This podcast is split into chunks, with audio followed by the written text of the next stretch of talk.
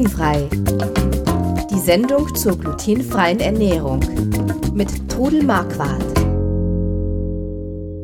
Da sind wir wieder mit Glutenfrei, dem Podcast rund um die glutenfreie Ernährung auf www.glutenfrei-kochen.de.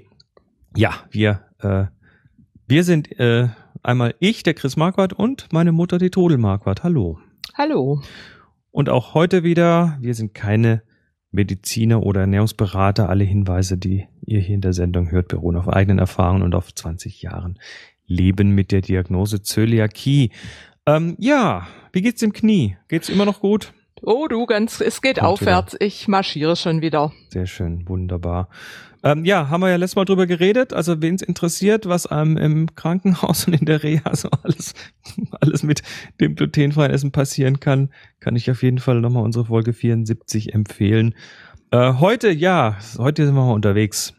Auf Reise oder einfach so unterwegs.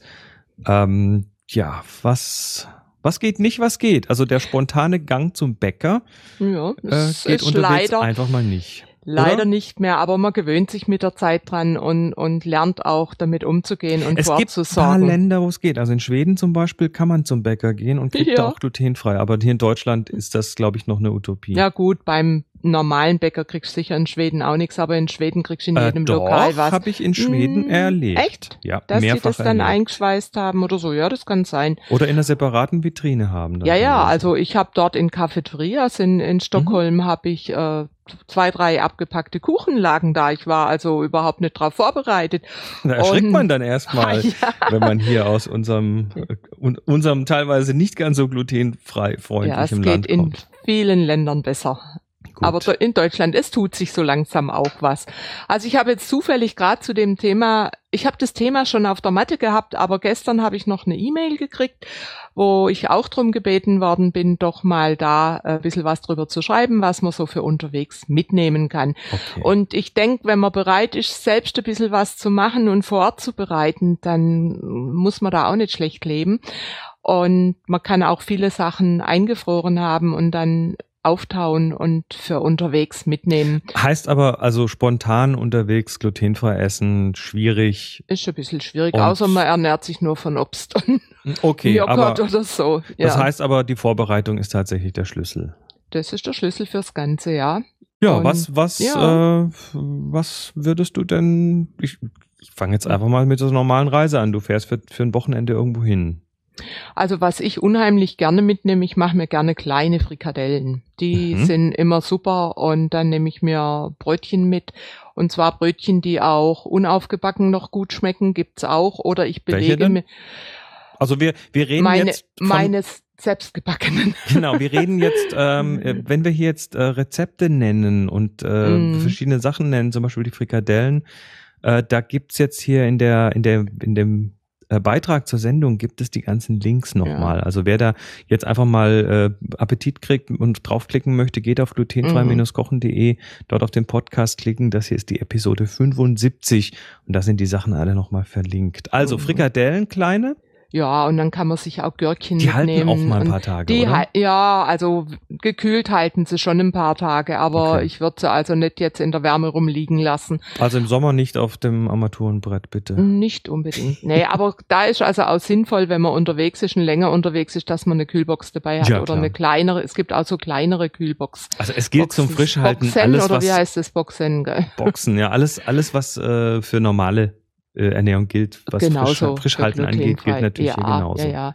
Und dann äh, mache ich mir zum Beispiel unheimlich gern einen Nudelsalat oder einen Kartoffelsalat oder einen Reissalat. Das kann man alles am Abend vor so einem Event machen und kann sich dann in kleinen äh, Schüsselchen diese Sachen mitnehmen. Das ist, da kann man also ist auch abwechslungsreich oder man kann sich auch mal ein Hühnerbrüstchen braten, das in Scheiben schneiden. Muss man die Sachen äh, frisch machen? Also Frikadellen kann man das ja doch sicher kann man einfrieren. Also ich, wenn ich Frikadellen mache, mache ich immer eine größere Portion und friere die ein und dann, wenn ich die auftaue, äh, tue ich die zum Beispiel noch mit Käse überbacken und einen bist- Keks, äh, irgendeine Soße drüber. du bist ja eh bei uns die die, Ja. Kö die Königin der der Vorratshaltung. Ja, Also ich sieht so aus. Also denke, ich glaube, ich also ist, man, man kann jederzeit dich überfallen und den äh, Gefrierschrank öffnen und man findet Man, man wird nicht verhungern. Nee, bei mir geht niemand hungrig aus dem Haus.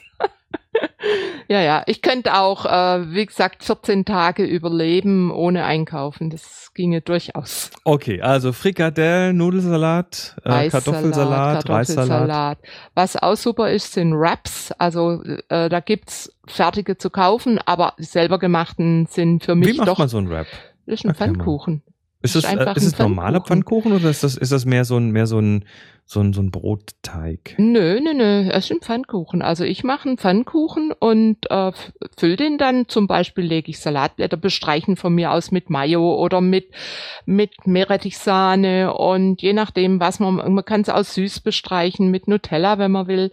Und dann, also wenn man es herzhaft macht, Salatblatt drauf, Schinkenscheibe, Käse, alles Mögliche und das dann zusammenrollen und dann so schräg in die Hälfte schneiden, mit Papier umwickeln, dass das obere noch rausschaut, dann kann man da nämlich schön davon runterbeißen. Mhm.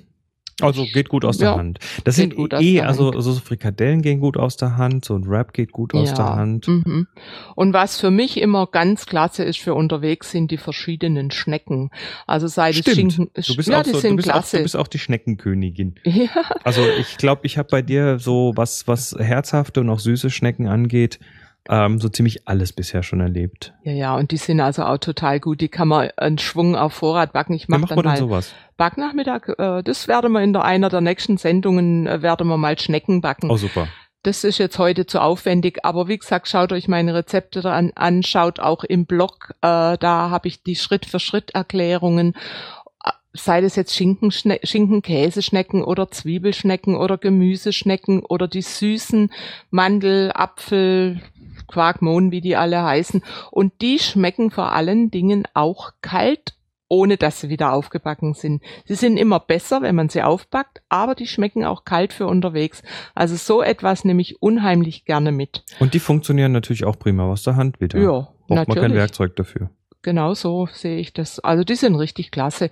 Und da ich back dann immer, das sind dann, weiß ich, so ein Rezept gibt so vielleicht 40 Schnecken und die kann man sich einfrieren und, und nach Bedarf rausholen. Und ja, oder zum Beispiel, was backe ich noch gerne? Pizzamuffins, so herzhafte Pizzamuffins. Moment, Muffins haben süß zu sein. Nein, Muffins haben nicht nur süß zu sein. Es gibt durchaus, also ich mache gerne äh, süße Muffins, alle möglichen. Aber so ein Hefeteig Ist das, ist das dann, also herzhafte Muffins, ist das dann Ja. der gleiche Teig, wird der auch für Süße verwendet? wird? Nein, nein, nein, das ist dann ein, also die herzhaften Pizzamuffins ist ein Hefeteig, Ist also ein anderer Teig. Buttermilch reinkommt und auch noch ein bisschen Butter und Salami und Käse und einfach das, was man also sonst auch für Pizza nimmt und Pizzagewürz und die sind auch total lecker und da Und kann du, man du nennst ja. die aber Muffins, weil du die wahrscheinlich in Muffinsformen backst, oder? genau so ist ah, das, ja. Klar. Also von der Form her sind es Ja, Muffins. Und da kann man sich dann auch noch ein Döschen Frischkäse dazu mitnehmen, dann ist saftig. Aber ich kann sagen, kann man die dann nicht wie so ein Brötchen in die Hälfte schneiden und bestreichen? Kann man natürlich auch. Oder Mm, ich sich eben, es gibt ja, es gibt ja so Frischkäse in so kleinen Portionspackungen, das kann man super für unterwegs mitnehmen. Oder Käsewürfel mitnehmen. Also, ich denke, es gibt so viel, was man da machen kann. Oder was zum Beispiel auch super ist für die Süßen. Einen Ricotta-Reisauflauf, den kann man wunderbar einfrieren. Ich habe es jetzt probiert, ich hatte vorgekocht und den haben wir jetzt diese Woche anstatt Kuchen, haben wir Stücke von diesem Reisauflauf kurz aufgebacken Mm. und der war lecker und Kompotte dazu. Super hat der geschmeckt. Sehr schön. Ricotta-Reisauflauf. Ja. Ah. Erinnerst du dich nicht? Haben, früher habe ich so auch immer, da habe ich Quarkreisauflauf. Jetzt mache ich es Ah, halt okay. vornehmer mit Ricotta. Ah ja gut, Ricotta ist ja nichts anderes als ein, ein etwas, äh, etwas noblerer Quark, Ein oder? etwas noblerer Quark, ja klar. Und da Mandelblättchen obendrauf, schön überbacken. Also ich, ihr habt es eigentlich immer ganz gerne gegessen, sowas. Mhm.